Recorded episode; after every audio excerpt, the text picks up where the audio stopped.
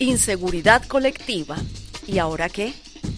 En general, las personas nos resistimos a los cambios porque requieren un esfuerzo que nos saca de nuestra comodidad personal y la mayoría de las veces nos causa confusión e incertidumbre.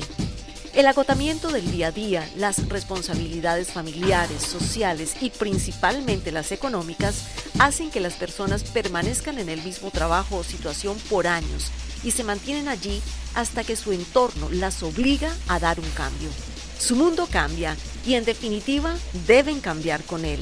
La diferencia fundamental está en la actitud para asumir los cambios y decir sí puedo y establecer el ahora qué. Una vez comiences, la inseguridad va siendo desplazada por las acciones que te llevan a construir tu nuevo futuro.